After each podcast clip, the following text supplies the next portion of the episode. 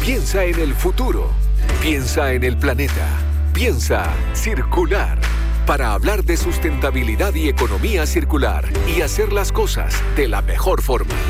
Piensa circular en cooperativa con Jorge Lira y Daniel Fajardo. ¿Qué tal? ¿Cómo están? Bienvenidos y bienvenidas. Comienza un nuevo capítulo de Piensa Circular. Aquí nos juntamos todas las semanas para hablar de economía circular, para hablar de sustentabilidad, eh, para hablar de cómo aprovechar mejor los recursos que tenemos a nuestro alrededor. Así es que ustedes quédense con nosotros porque eh, siempre, siempre va a haber algo interesante que comentar y que sacar el limpio de las conversaciones que sostenemos aquí en Piensa Circular. ¿Cómo estás, Daniel Fajardo? Bien, bien, gracias. Contento porque em- empezó julio. Sí. Pero tú sabes por qué empezó julio la buena noticia? Porque queda menos para el 18 de septiembre. Bueno, sí, patria, ¿no? septiembre es el mejor Julio- mes del año. Uno ve Sí, julio y ya se lejos. acerca a Sí. septiembre, ¿eh? Ojalá que no llueva más. No, no está bien. Em, ya, bueno, así comenzamos. Piensa circular. Bienvenidas y bienvenidos. Piensa circular en cooperativa. Es una presentación de Sodimac. Cuidemos la casa de todos. Hoy empieza a circular, te vamos a contar sobre la alianza de dos grandes empresas que reutilizan vehículos en desuso para implementar una tecnología que elimina la generación de gases de efecto invernadero. También vamos a conversar sobre el trabajo textil de manera circular. Vamos a estar conociendo la historia de Ecositex, quienes se enfrentan un complicado momento tras el incendio de una de sus bodegas. Y en Emprendedores Sustentables vamos a conocer el trabajo de Good Meal, la startup enfocada en evitar los desperdicios de alimentos. Estaremos hablando con Constanza Navarro, su brand manager. En nuestra sección Huerta, Ideas de Patio, con Fernando González del vivero Laguán, como es habitual, vamos a conocer qué son las horas fríos y la importancia que tienen para los árboles. Y para terminar, en nuestro consejo circular, vamos a enseñarte la segunda parte de qué hacer con las bolsitas de sílice. Acá, nada se pierde. Piensa circular en cooperativa. Y vamos a conversar sobre la lana reciclada, un hilado 100% circular que se confecciona a partir de ropa en mal estado. Ese es el luro de Ecositex, que ha logrado cerrar convenios con diferentes marcas del retail. Pero, sin embargo, como ustedes habrán visto en las noticias en los últimos días, un incendio en una bodega ha generado un gran desafío de volver a ponerse de pie eh, de parte de Ecositex sobre el trabajo y la resiliencia de esta empresa y toda la ayuda que ha recibido, qué ha significado esto, hablamos con Rosario Evia, la fundadora de Ecositex. Rosario, ¿cómo estás? Aquí estamos batallando uno de los mayores desafíos que hemos tenido como empresa, pero con la frente en alto y, y confiando que seremos capaces de sobreponernos. Así va a ser. Oye, Rosario, pero eh, ha- hablemos al tiro de ese asunto para después meternos en lo que hace Ecositex, eh, digamos, permanentemente. ¿Cuál es el impacto real eh, de, de- del incendio? ¿Cuáles fueron las pérdidas? Eh, eh, ¿Qué es lo que ocurrió finalmente? O sea, te cuento un poco, Ecositex hoy día genera un modelo de economía circular increíble. Nosotros recibimos todo tipo de ropa en desuso. La ropa en buen estado la ponemos a disposición del público. Cualquier persona podía ir a nuestras instalaciones y comprar ropa o sacar 15 prendas gratuitas para uso personal. Lo que estaba, el textil que se podía rescatar, trabajábamos con upcyclers o super recicladores en convertirlo en producto y todo lo que estaba en mal estado se clasificaba por tipo de tela, por color, se cortaba, desmenuzaba y volvía a hilar en un hilado 100% reciclado, sin usar agua ni tintura, eh, mitigando huella de carbono y empoderando a siete mujeres en proceso de reinserción social o privadas de libertad. Todo esto, todo esto, las bodegas, la selección de ropa, la venta de ropa, la tienda y las nueve máquinas industriales que usábamos, estaba todo en nuestra fábrica, tienda, galpón, todo en las Dalias. Y un incendio devastador, voraz, que partió en la fábrica el jueves 23 de, de la semana pasada, eh, incendió todo. Perdimos todo, perdimos todas las máquinas industriales, todo el inventario, los productos terminados, la tienda, la casa, el galpón. Eh, el galpón es arrendado, hoy día estamos viendo cómo, cómo subsidiar lo- los costos a, a los dueños del galpón, eh, si vamos a ser o no capaces de comprar nuevamente las máquinas para volver a, a- a reconstruir este proyecto que era tan increíble y con un propósito tan importante para todos los chilenos. O sea, el propósito de Ecositex era eliminar el desecho textil de Chile mediante un modelo de economía circular generando un gran aporte social. Hay siete mujeres maravillosas en proceso de, reinserción social y privada de libertad que hoy día dependen de la continuidad de la empresa. Hoy día soñamos conseguir eh, nuestro camino, pero no tenemos ni media máquina, no tenemos ni siquiera un ovillo para vender, entonces eh, es súper difícil. Perdimos todos los activos, pero sin embargo mantenemos los pasivos de la empresa. Entonces eh, es lo más difícil que hemos enfrentado sin lugar a dudas.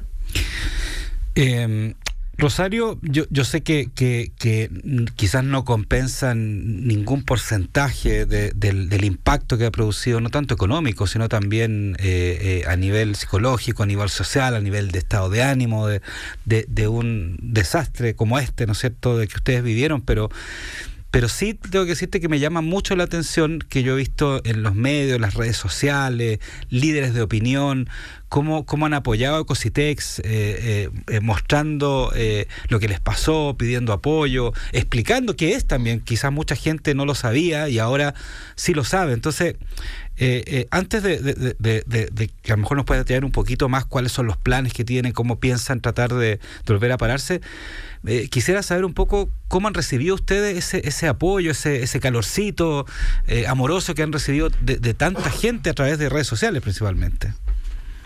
Mira, eh, eh, eh, es como rara la sensación porque ha sido tanto el apoyo, fue, o ha sido, no sé cómo decirlo, pero tanto, tanto el apoyo los primeros días que fue difícil vivir el duelo, era mucho Rosario, tú podías, el equipo bacán, palabras lindas, donaciones y todos los primeros días nos sentimos muy, muy, muy apoyados y muy como somos capaces, vamos a salir adelante pero ya enfriándose un poco como la tragedia inminente, así ya, ya, ya la ceniza, ya el fuego se apagó, ahora quedan puras ceniza y cada día se siente menos y esta es la partida de lo que va a ser lo más difícil para nosotros. Esto no va a ser una cosa que logremos parar en una o dos semanas.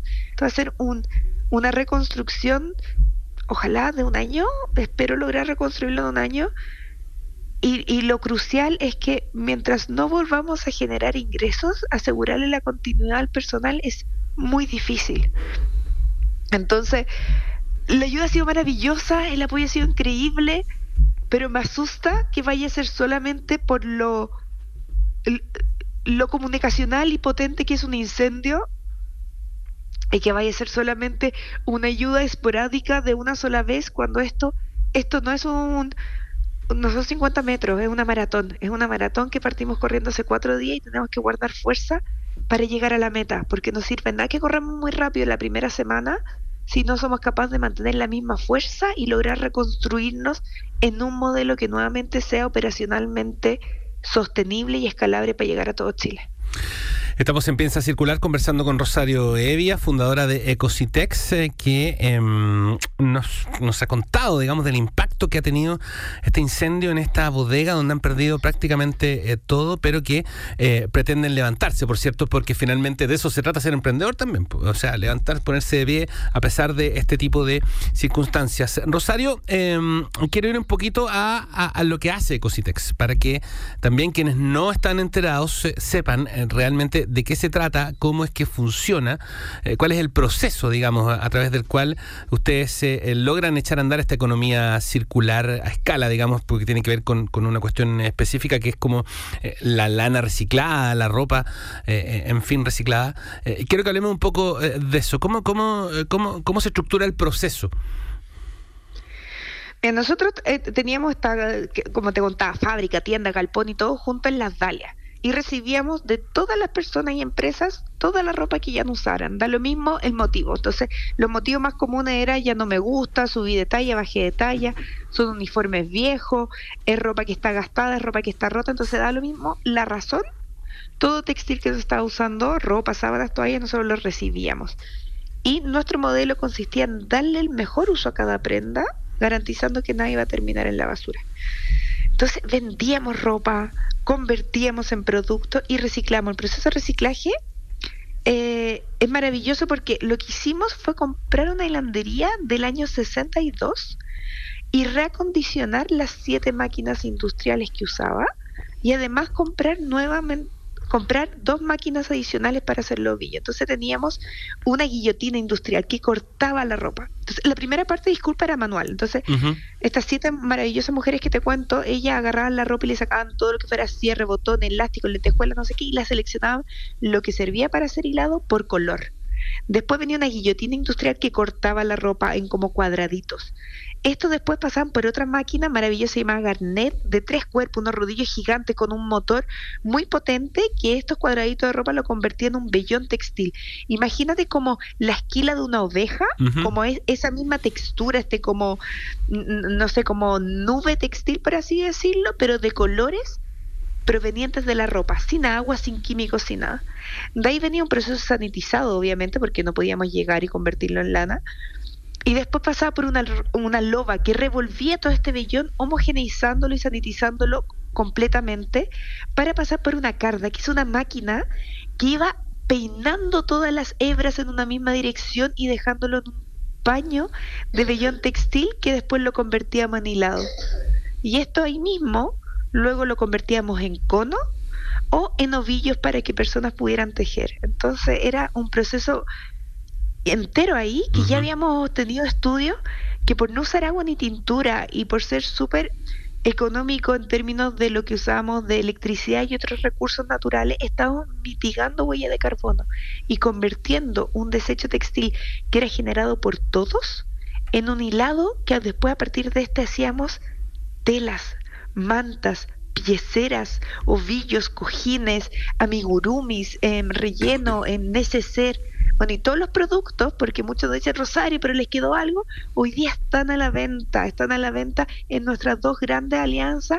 En Tricot pueden encontrar ovillos. Y en Ripley pueden encontrar productos como manta, piecera, también ovillos, kit de patrones para tejer. Entonces, para que aprovechen los que no lograron conocernos mientras todavía estábamos con la hilandería, las últimas unidades de nuestros productos están todavía vigentes para la venta en Tricot y en Ripley. Eh, Rosario, justamente eh, te iba a preguntar un poquito, independientemente del tema del incendio, hablando un poco de, lo, que, de lo que habían logrado hasta el momento. Eh, hay, hay, hay varios emprendimientos que se dedican al upcycling, ¿no es cierto? Y, a cosas similares, pero ustedes lograron bastante eh, preponderancia en visualización en concursos, en, eh, eh, en, premiaciones, lograron esta alianza con Ripley y con, y, con Corona, me dijiste, ¿no es cierto?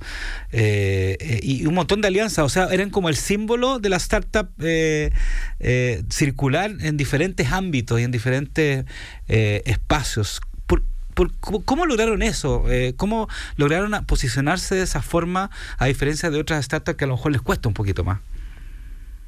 O sea, yo creo que tenía harto que ver con varias cosas. Una es la magnitud, o sea, nosotros en Ecositex habíamos logrado llegar a, a volúmenes de 10, 12 toneladas mensuales, o sea, era, ya no era chiquitito, una cosa de upcycling chiquitito, sino que era algo ya más industrial con mayor volumen yo creo que también mucho da esto que a mí siempre me ha encantado, que mis emprendimientos sean como una mezcla de, propósito en, en, el producto y en el modelo de negocio, pero también una suma a mi teleserie, por así decirlo, personal, los desafíos que enfrento, cuánto me cuesta. Entonces, sobre todo hoy día las redes sociales que te dan esta, esta plataforma, ir contando lo bueno, lo malo, lo duro, lo difícil, lo feo, eh, ha hecho también generar una comunidad que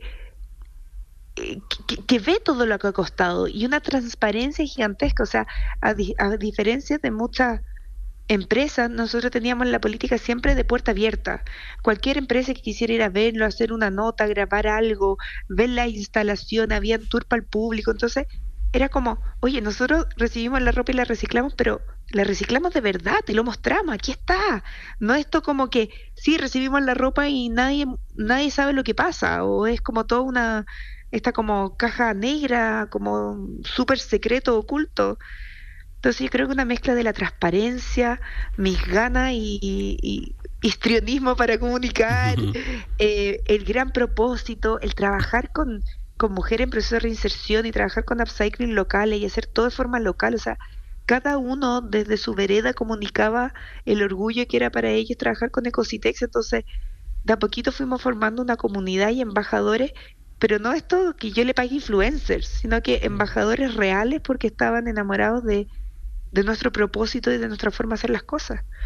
Y Ecositex siempre tuvo una, una meta clara, como que no iba a ser un modelo económicamente rentable y como consecuencia generar un poco de aporte, sino que todo lo contrario, iba a crecer con un ADN de aporte social y medioambiental.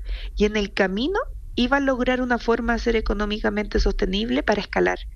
Y eso fue, o sea, eran, fueron dos años, tres años, dos meses de perder plata todos los meses y de estar subsidiados por los Corfos, los Cercote que ganábamos, porque el ADN era lo social y ambiental primero.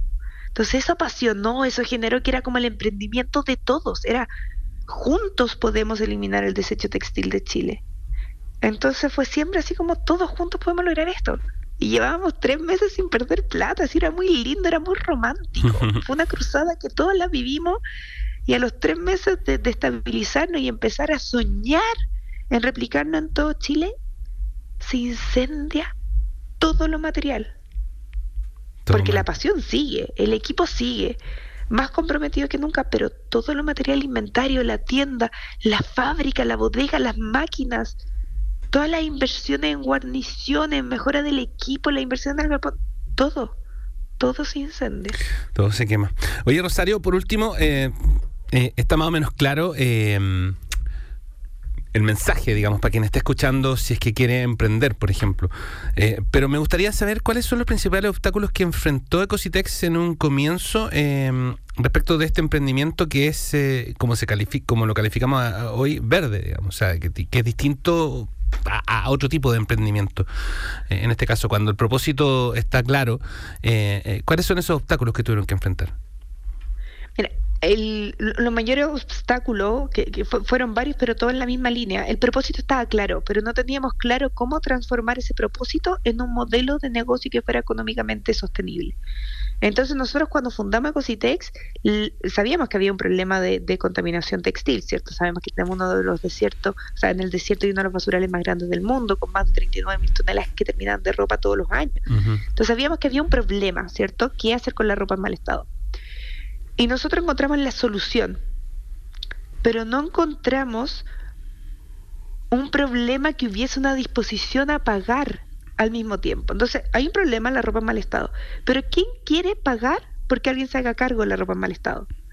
Mm. ¿El público está dispuesto a pagar por esto? ¿Las empresas? ¿Hay un subsidio estatal? ¿Hay platas del gobierno? Entonces, teníamos un problema, teníamos la solución, pero no vimos un modelo que hubiese una disposición a pago en él. Entonces, el, el problema más grande que enfrentamos durante los tres primeros años era cómo a partir de un propósito y una pasión lograr construir un modelo que fuera económicamente sostenible. ¿En, qué parte de esto podíamos cobrar? Porque cobrábamos por, recibir la ropa y generaba, mira, millones de especulaciones, malos comentarios, un rechazo al público, porque ¿cómo va a cobrar por reciclar? pucha, si es caro reciclar. Bueno, entonces trata, y ahí fuimos y después llegamos a este modelo que era una mesa con varias patas, ninguna muy sólida, pero que todas juntas lograban sostener lo que estábamos haciendo. Entonces nosotros finalmente cobrábamos, los, las fuentes de ingreso importantes de Cositex eran la venta de ropa, la venta de productos y el club de Cositex, que era un club de membresía que sigue vigente, que personas se pueden inscribir desde 2.990 mensuales para apoyar a que esto siga creciendo y se vuelva a parar. Entonces, con estas tres patas lográbamos financiar los costos altísimos de reciclaje. Y había una pata muy coja que era los ingresos de reciclaje, que eran como un millón mensual. O sea, nuestros costos eran altísimos. Y entre la venta de productos, la venta de ropa y el club Ecositex, lográbamos parar una mesa para lograr costear los costos de reciclaje.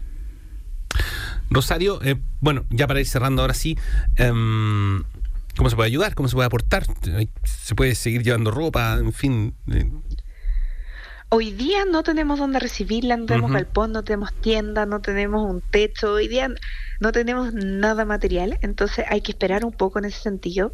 Lo que hoy día más necesitamos es personas que, que, se quieran sumar, ya sea con un, un aporte de solo una vez o sumándose al club de Cositex, como te digo, esto es una maratón.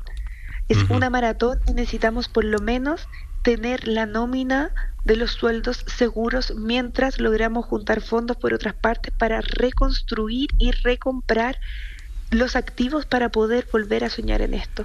Entonces la invitación, métanse a nuestro Instagram, arroba ecositex, o a nuestra página web www.ecositex.cl. Si pueden aportar con una cuota mensual, les digo desde 2.990 sería increíble, y si no quieren un aporte mensual, un aporte una única vez de lo que sea, mil pesos, 500 pesos, 600 pesos, les juro que todo suma. No piensen que porque sea poco no va a sumar y este es un proyecto que podemos y la única forma que sobreviva es si lo hacemos entre todos. Rosario Evia, fundadora de Ecositex, eh, conversando en Piensa Circular eh, eh, este domingo. Rosario, muchas gracias y ánimo. Ánimo, eso, fuerza.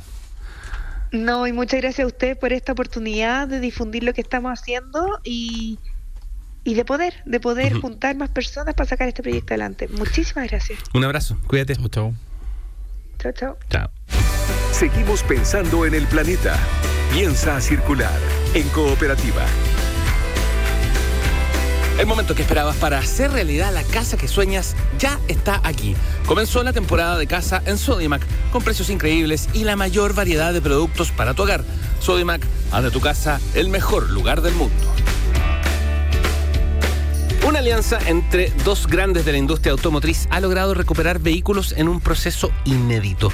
La misión es crear una tecnología capaz de reducir lo máximo posible la generación de gases de efecto invernadero. El detalle de esta historia lo escuchamos en la siguiente nota de Mariano Reyes. Recuperar vehículos usados y eliminar los gases de efecto invernadero en el proceso productivo son las metas que se ha propuesto la alianza entre las multinacionales Renault y Schneider Electric. La tecnología ya está disponible en Chile y puede ser aplicada en la mayoría de las instalaciones eléctricas de edificios, hospitales, data centers, además de redes de distribución.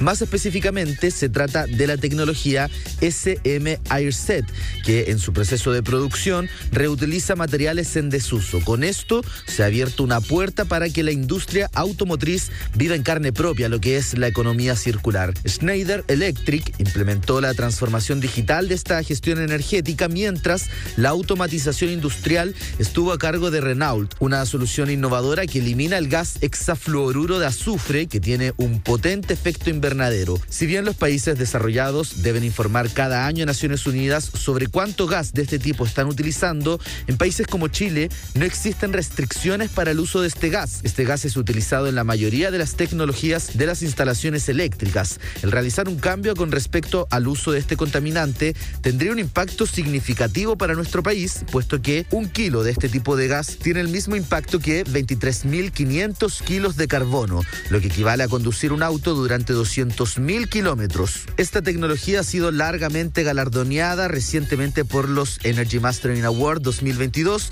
y se prepara para cambiar el modo de instalaciones eléctricas para el futuro.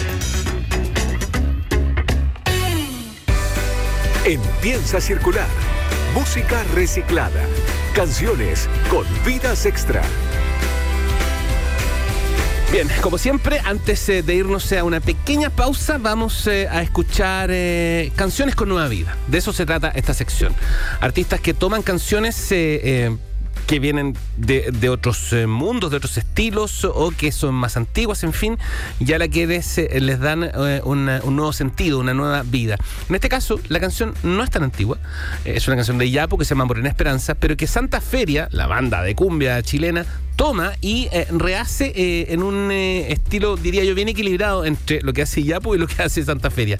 Por eso resulta tan interesante. El video fue registrado además en la Perla del Norte, capital minera de Chile, Antofagasta. Ah, así es que para que la escuchen, entonces, Morena Esperanza con Santa Feria, canciones con nueva vida en Piensa Circular.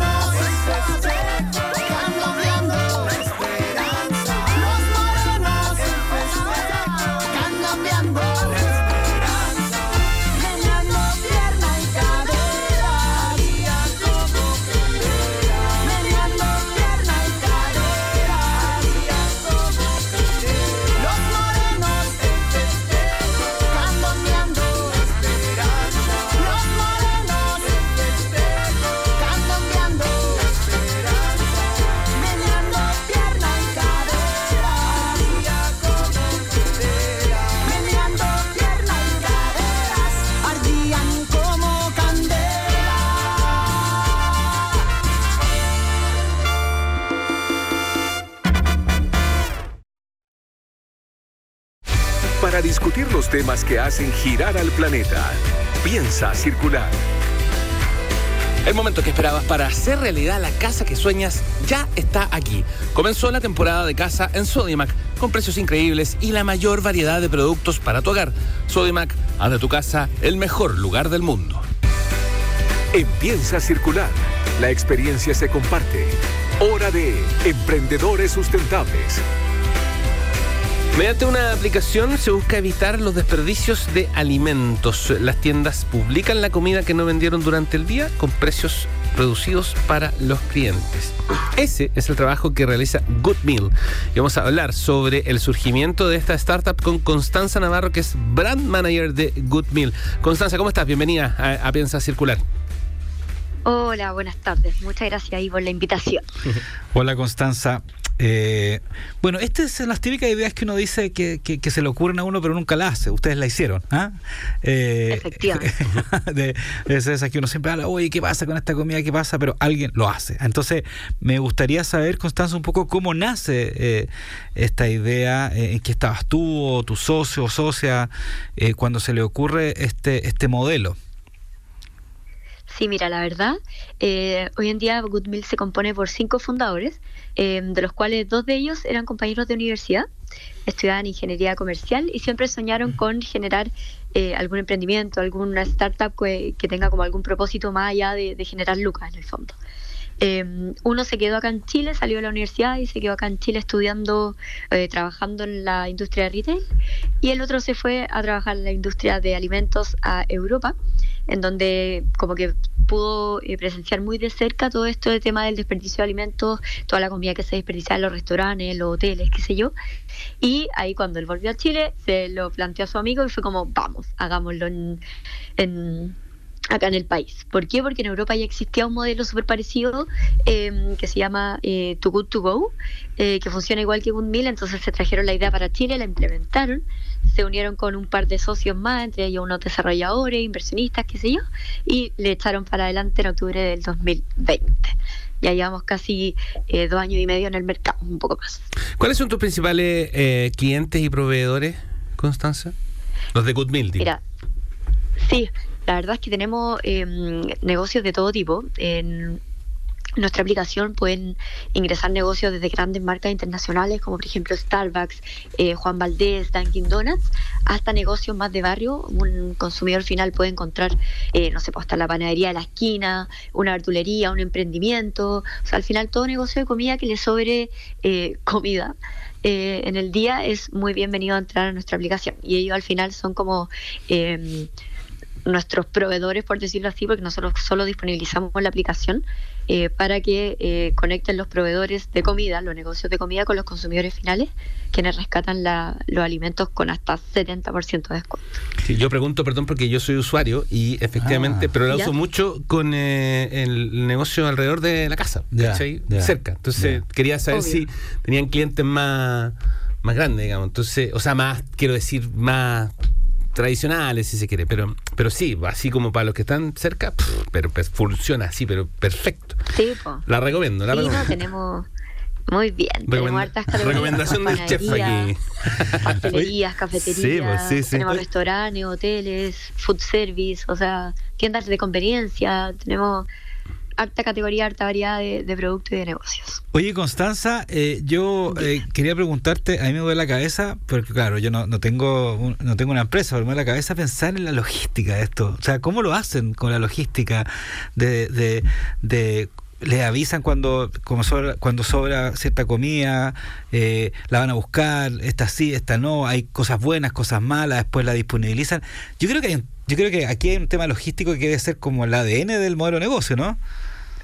Sí, pero la verdad es que es súper simple, porque nosotros solo, como te comentaba al principio, nosotros disponibilizamos la tecnología, o sea, la aplicación, para que los negocios suban su stock de comida y los consumidores lo rescaten por otro lado. ¿Cachai? No es como que nosotros le compramos la comida a los negocios, nuestro fuerte de- del negocio de, del marketplace de Good Meal Market, no es que nosotros le compremos la comida a los negocios y las vendamos a consumidores finales, sino que nosotros le pasamos como por TTU la plataforma a los negocios para que ellos, no sé, si hay una cafetería que le sobra una ensalada en el día, eh, en vez de desperdiciarla, la sube a la aplicación y el consumidor final la rescata. O sea, nosotros no intervenimos en eso. Ah, y todo georreferenciado después. Todo georreferenciado. Claro. Ya. Tal cual. Oye, Sí, Constanza, es súper simple, la verdad. Cuéntame acerca de las dificultades al comienzo, porque evidentemente hay que ir a convencer al proveedor, digamos, al locatario, en fin, a la gran empresa. Y por otro lado, hay que tener ahí un eh, control, o hay que ser vigilante respecto de eh, las fechas de vencimiento, en fin, cuestiones de ese tipo, que son a veces, que, que digamos, que son, que, que, que, que- que pueden generar, eh, digamos, una, una, no sé, performance negativa, ¿no? Sí, sí, no, pero mira, la verdad es que como tú decías, me preguntabas como la logística del principio. En realidad nosotros no es como que eh, hicimos puerta a puerta al principio y, y adherimos la aplicación y la lanzamos al mercado, sino que hasta el día de hoy se sigue contactando negocios, invitando a los negocios a que eh, entren a Goodmeal, a que se suman al movimiento contra el desperdicio de alimentos. Eh, la verdad es que esto yo creo que es un tema que nunca para. Eh, partimos en la región metropolitana, nos hemos ido expandiendo enormemente, ya estamos en 14 regiones del país, eh, tenemos planes este año de irnos al extranjero, de lanzar la aplicación fuera de Chile, así que la verdad esto es algo que nunca para. Entonces es un trabajo día a día, ¿cachai? Oye, y ya que tú nombraste algunos números, yo también te quería preguntar, por ejemplo, tener una idea eh, de, de, de cuánto es la cantidad de, de transacciones que se realizan o de productos que se compran. eh, no sé si lo tienen medido a lo mejor en kilos, en toneladas, como para hacernos una Sí. idea del, del movimiento que tienen ustedes, digamos. ¿ah? Sí, pues o sea, hoy a la fecha, como te decía, eh, ya han pasado más de dos años y medio que desde que lanzamos la aplicación en el mercado masivo, ya se han rescatado más de 1.200 toneladas de comida. O sea, si eso lo lleváis a, a- O sea, es increíble la cantidad de comida que se ha rescatado, que al final, cuando tú la desperdicias, hace que se liberen los gases de efecto invernadero, que son los que aceleran el calentamiento global. eh, eh, como se dice, como que revol- revolucionan este cambio climático y al final eso es lo que nos pega a nosotros mismos, es un círculo vicioso, ¿cachai? Pero es increíble la, la cantidad de comida que se ha rescatado ahora y cada vez más, o sea, está, ¿cómo se llama? Medido que en, el mundo una persona en promedio desperdicia 74 kilos de comida al año. Entonces al final es un montón y nosotros hemos ayudado ahí con, con algunos negocios más que otros porque hay algunos negocios que tienen más excedentes de comida en el día, eh, pero al fin y al cabo todos pueden eh, reducir su merma eh, desde, negro- desde negocios grandes a chicos y, y lo ayudamos con eso y ellos al final como que reducen los costos de, de operación, de producción y pueden invertir esa misma plata eh, en vez de desperdiciar comida como que al final reciben ganancias por, por la, la comida que la venden como de segunda mano, por decirlo así. Entonces es una tremenda ayuda para ellos también. Estamos conversando con Constanza eh, Navarro, ella es eh, brand manager de Good Meal. Eh, esta es una aplicación que está eh, disponible solo para smartphones, ¿verdad? ¿O también puedo, Sí, para- puedo verla en la web? No, no, no. Hoy Ya. en día está solo para celular. La puedes descargar Ya. en Google Play o en App Store. Ya, perfecto. Ya, ¿y cuánta gente, perdón, cuánta gente la ha descargado? La ha descargado más de un millón de personas a la fecha. Ya, Oye, Sí. y, y- Sí. buen número. Muy bien. y, Sí. ¿y qué cosas son las que más compra la gente? Más cosas como pan, más cosas como Hay fruta, a ver, como para hacer una idea, o así, o, o- o sectorizados, por ejemplo, en ciertas comunas compran más esto, en ciertas regiones compran más esto, otro. Sí, no, es muy variable, la verdad. O sea, obviamente las marcas más conocidas se van más, eh, los productos de pastelería, que son como más Los antojos, ¿cachai? Como que se venden mucho más que, no sé, pues, eh, hay gente que de repente no ha tenido buena experiencia con fruta y verdura, pero es muy, muy, muy variable. Pero yo creo que las destacadas podrían ser las cafeterías, las pastelerías, eh, más que nada, que al final es lo, como lo, lo más calentito, en el fondo, que a la gente le gusta. Eh, los almuerzos también pueden ser los que venden platos preparados. Se van súper rápido porque al final como que eh, sacáis del cacho a la persona, no sé, pues que no alcanzó a comprar almuerzo, que está en la oficina y no tiene que, que almorzar, ¿cachai? Mm, mm. Son como platos preparados los que también se llevan harto. Oye, ¿y, la- y las cadenas eh, de, de comida rápida o las cadenas de, de- de restaurantes en general, que ellos tienen ciertas políticas a veces que no pueden eh, eh, eh, darle una segunda vida a, a los alimentos, ¿también, es, ¿también están en este modelo o no mucho? O sea, como te digo, hay de todo. Hay empresas que son más rigurosas con su con sus alimentos. Em, a mí me ha pasado rescatar yo en la propia aplicación y no sé, por rescato un cheesecake que vence en 12 días más. O sea, no necesariamente tiene que vender el, vencer el mismo día, el día siguiente. Em, de repente hay gente que o negocios que no solo tienen comida por vencer y la suben a la aplicación, sino que están sobreestoqueados y no saben qué hacer con la comida, no tienen punto eh, directo de venta, entonces también la suben a la aplicación, como que es muy variable el caso a caso. O que tienen el packaging medio feo, no sé, pues se, se, mm, machucó un poco el, el paquete y no lo pueden vender porque no está estéticamente lindo para, para vender, pero sí se puede consumir en perfectas condiciones. La verdad es que hay de, de todo un poco. Constanza puede que se me haya pasado, pero estaban diciendo recién que eh, eh, querían, eh, digamos, eh, escalar hacia, hacia otros países, pero el resto de Chile, o sea, este- ¿Chile está completo cubierto por Good Meal o solamente en la región metropolitana, Santiago? No, no, te dije que eran 14 Eso, regiones. ya, perfecto, sí. en 14 Perdón.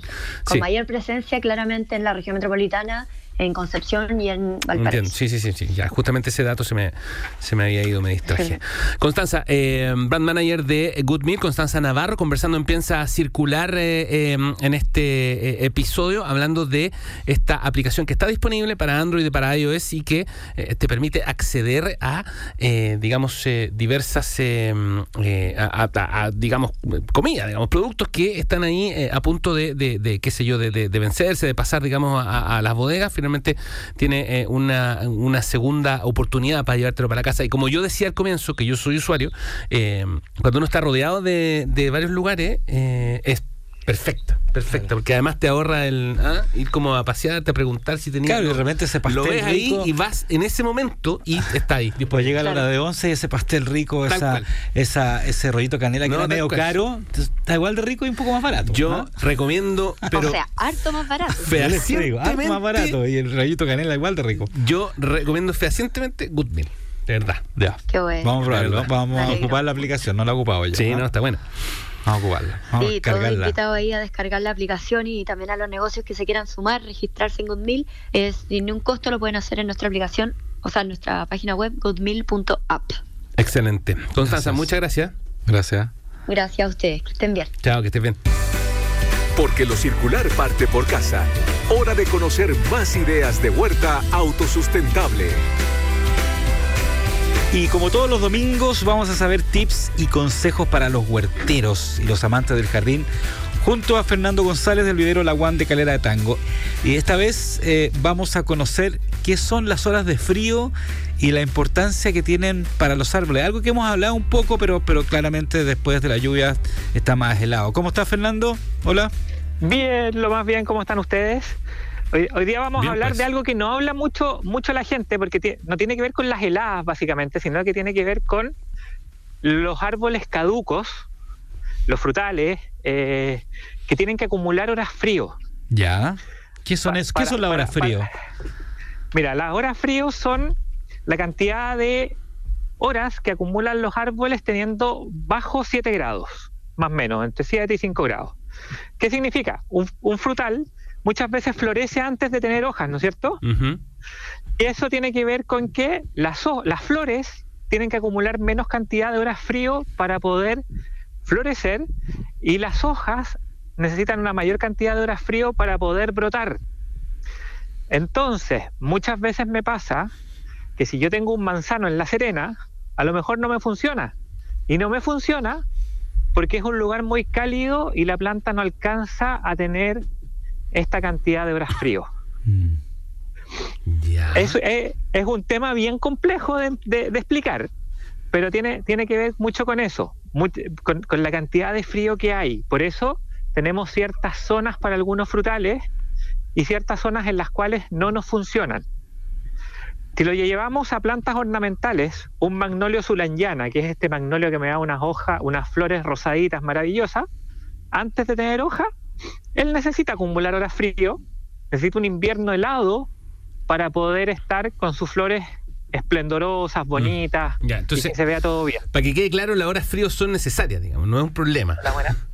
No, no son un problema Ya, para nada. Es, lo- perfecto. es- es la condición eh, exotérmica de la planta como para poder Ya. desarrollar estas flores y estas hojas. Ya, ¿y cuál es la Si importancia? yo no tengo esa condición, no, el, el- el frutal no me funciona porque no me va a florecer como corresponde, por ende no voy a tener fruta. Ya, perfecto. Oye, y, y para los árboles entonces, los frutales es fundamental. Sí, los árboles caducos, siempre hablemos de caducos que son los que botan la hoja. Sí, sí, sí. Entonces, lo- la- la mayoría de los frutales tienen floración antes de tener hoja. Hablemos de manzano, durazno, ciruelo. Cuando yo acumulo esa cantidad de horas frío, la planta florece de forma abundante y posteriormente me da las hojas. Muchas veces tengo hojas y no me florece y puede ser también porque estoy en una condición en donde el clima no es el ideal para ese tipo de planta. ¿Qué tal? ¿Qué te parece? Oye, y, y, mm, Yo no necesito tantas horas frías, sí. ¿Y cómo uno, cómo uno puede controlar eso un poco? Porque en el fondo hay, hay o sea, uno no puede controlar el frío, la- cuando, cuando se frío, cuando se frío. ¿Cómo puede controlar eso cuando tengo un árbol frutal u otro tipo de planta que está en un balcón o que está eh, di- directamente en un patio? Eh, y, y ir sabiendo cuántas horas frío necesito y cuántas no. Mira, básicamente es elegir la planta que corresponde para el lugar indicado. Eso yo te diría que es lo primero. Hoy día nos enfrentamos a un tremendo tema porque tiene que ver también con un tema de cambio climático y por eso hoy día vemos que huertos o, o frutales que se desarrollaban en la zona central hoy día se están yendo hacia el sur. Porque claramente hemos tenido un cambio de temperaturas, humedad y todo el cuento que nos ha permitido, por un lado, poder cultivar más hacia el sur, pero eso tiene relación también con cómo van cambiando las temperaturas. Entonces, es, es- es una tarea que tenemos para adelante y por eso muchos frutales no se nos dan. Más allá de, de un buen sustrato, más allá de, de abonarlos y alimentarlos de buena manera, no se nos dan porque no es el lugar nomás. ¿Cachai? Vamos a tener una planta con, con hojas que se va a ver bonita, pero no, nos- no, no, no vamos a poder desarrollar la fruta como corresponde. Oye, ya, y por último, eh, eh, Fernando, esto tiene que ser natural, ¿no? Uno no puede, digamos, eh, inventarse las horas de frío, no puede, digamos, No, generarla no, no artificialmente. del refri. Ya, no, no, no, no, pero de verdad, lo pregunto Ah, no, pues sí. Pa- a- pa- no, no, Sí. no puede, digamos, ser eh, artificialmente, digamos. Claro, ahora existen productos dentro de la agricultura que, que, que son hormonas y cosas por el estilo que al final te o productos químicos que te ayudan a regular el tema de, de horas frío, pero ahí ya nos estamos yendo a un mercado que es mucho más químico. Ya entiendo. Ya, perfecto. Entonces, la importancia de las horas de frío en el Consejo eh, o en Huertas, Ideas de Patio, hoy con Fernando González del Vivero La One en Calera de Tango y Puerto Varas. Bien, exactamente, en dos partes. Gracias, Fernando. Fernando, muchas gracias. Como siempre, Eh, no tengo árboles. Gracias sí a tengo- usted. a las plantas más le pongo más atención. Ahí an- anoto- Así es, an- la, la próxima semana vamos con un consejo más, más, cositas. más amigable y cercano. ¿ah? no, lo de, la- lo de las No plantas lo tengo, lo tengo a todo anotado. Tengo un cuaderno con todo anotado. De verdad. Ya, Fernando, Vale. muchas gracias. Un Gracias. abrazo. Un abrazo, chao. Que estés muy bien, adiós, chao, chao. Chao. Datos para hacer de este mundo algo más circular. Consejo Circular. Ok, hemos llegado al eh, final eh, entonces, o ya vamos llegando al final de eh, Piensa Circular de hoy. Como siempre, eh, o como en los últimos programas, está Claudio Macías, quien eh, viene con el Consejo Circular. Hoy vamos a tener una segunda parte de estas... ¿Cómo eran las bolsitas con Geles de silicio. geles de silicio? ¿Cómo estás, Claudio? Muy bien, ¿y ustedes, Jorge Daniel? Bien, bien, gracias. Ya, entonces estas bolsitas son las que vienen, por ejemplo, en la zapatilla, en la ropa nueva, digamos, que ayudan a eh, absorber la humedad, en fin, tienen como esa, esa Muchas también las pueden encontrar en el bolsillo del abrigo o en algunos aparatos electrónicos. Sí, sí, sí, sí. Y tienen esa ventaja porque están, con- están compuestas con unos granos de dióxido de silicio que tienen esa capacidad de absorber la humedad para que los productos no se dañen y lleguen en buen estado a tu propiedad. Entonces un uso interesante y bastante útil que nos encontramos, además de los que dijimos en el programa anterior, es que pueden absorber la humedad de un teléfono mojado. ¿A quién no se le ha caído un teléfono al agua? Claro. Entonces incluso es mejor que el truco del arroz. ¿Del arroz? ¿Típico del arroz? A mí me funcionó el de la roba, Sí. me funcionó, pero. No, nunca pensé en Pero, la- ah, pero, pero la- rescataste el celular. Sí, sí, obvio, sí. Ah, sí, sí, sí. No, y en este caso, Como cuatro días sí lo tuve que tener metido en en este caso tú separas la batería, separas el equipo, los metes en una bolsa tipo Ziploc, que son selladas herméticamente, y le colocas uno o dos de estas bolsitas de geles. Esperas 24 horas y ahí lo puedes volver a encender. Funciona perfecto. Ah, mira. Sí. ¿Y con dos nomás? O puedes ponerte Ya, Claro, que puede ser que esté en la casa, se te cae el agua y justo no tenía arroz. Y tenía Esto- el gel, y Ya. tenía gel de sílice. Esto, lo, esto- voy a hacer una pregunta. ¿Esto los venden en el comercio? Uno no encuentra estas bolsitas así como hechas, digamos, que vienen en el. Sino que venden, las venden. Yo he visto en algunos de esos molchinos que las venden. Ah, perfecto, Sí, ya. algunos, ya, buen sí. dato. Ya, ese Sí. dato quería, porque yo sé que venden estas como. Eh, las venden como a granel, digamos, de un Sí, kilo, claro, un poco menos, sí, pero, sí. pero no específicamente estas, porque Chiquititas. evidentemente es más fácil tenerlas así. O sea, bueno. la- la Además idea que siempre- son, útiles, son útiles porque es permanentemente, digamos. ¿no? Claro, No la idea- porque te ponen las cosas nuevas. La idea siempre es juntarla. Claro, Juntarla. es verdad. Evitarlo, no botarla. Otro uso. A ver. Hojas de afeitar desechables. Las botamos porque sus cuchillas se oxidan Sí, sí, sí. usualmente. Entonces las podemos meter en un frasco de vidrio cerrado. Metemos una o dos de estas bolsitas de geles y gracias a eso las cuchillas nunca más se van a oxidar y alargamos la, vida útil de esta hojada de, de afeitar desechable. ¿Qué te parece? Sí, yo También. uso- Yo uso Presto Barba, pero. Por eso, la Presto Barba. También sirve para los Sí, claro. Ah, claro. También permiten prevenir el desgaste de la plata. Entonces, en la caja de los cubiertos de plata, te regalaron para el matrimonio, o en un joyero, puedes colocar estas bolsitas y cuidas esos tesoros tan preciados, ¿o no? Cuando me dijo plata. Yo también dije, voy a evitar que me voy a hacer ahorrar. Es un, un cajón con. A ver, llegué a llegar a la casa a meter bolsitas ahí al alto. Y el último, el último. ¿Has notado el olor de los bolsos de gimnasio o deporte? Los- Uno guarda las toallas, las camisetas, las zapatillas, los calcetines sudorosos y el olor se impregna en la tela del bolso y es muy difícil eh, que se salga. Entonces, junto con la ropa, puedes meter estas bolsitas y evitas que el bolso se humedezca y obviamente genere mal olor. Está Buena idea. A juntarla entonces, porque vienen ahí en casi todo, vienen, si al Sí, final eh, exactamente. es verdad. Ya pues, eh, oye, eh, Claudio Macías con el eh, consejo circular para cerrar el programa de hoy, pero también un programa especial porque Daniel Fajardo se nos va. Así es, así Música es. triste, por favor.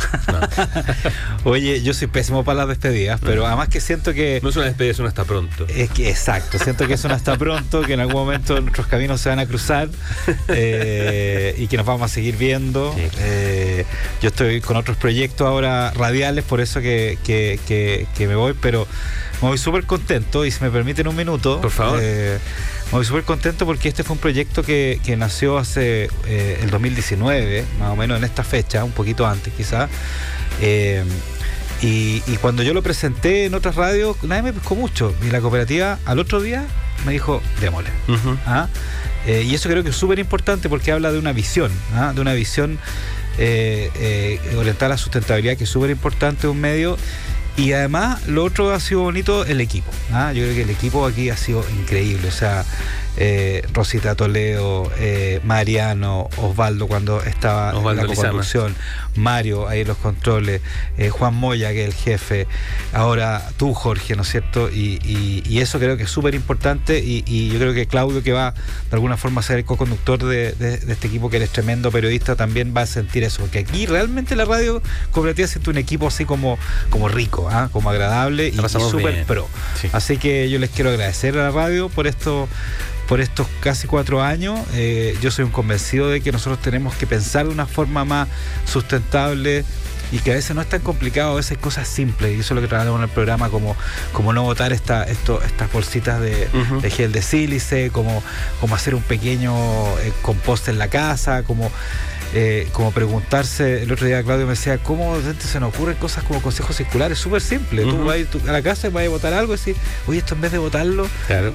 ¿para qué puede servir? ¿Ah? Y, y yo animo a todos los que escuchen este programa a que piensen de una forma circular, especialmente ahora que viene la ley de reciclaje, que es importante, donde todos vamos a tener que aportar a eso. Así que muchas gracias y me voy súper contento y seguramente van a ver a ir en, en otras partes. Así que Oye, ¿y el libro? ¿Cuándo sale?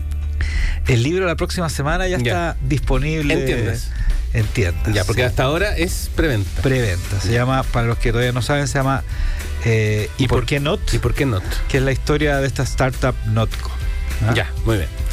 Eh, bueno, y sí, Claudio Macías, le damos la bienvenida porque usted, estas últimas semanas esto ha sido un fogueo, digamos. Que escondido, sí, a Claudio lo hemos tenido acá.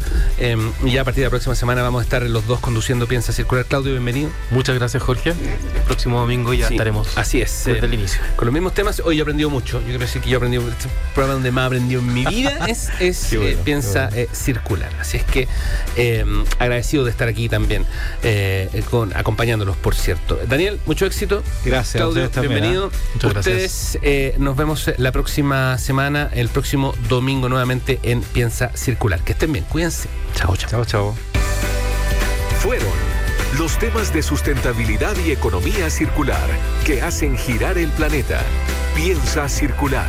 Fue una presentación de Sodimac. Cuidemos la casa de todos.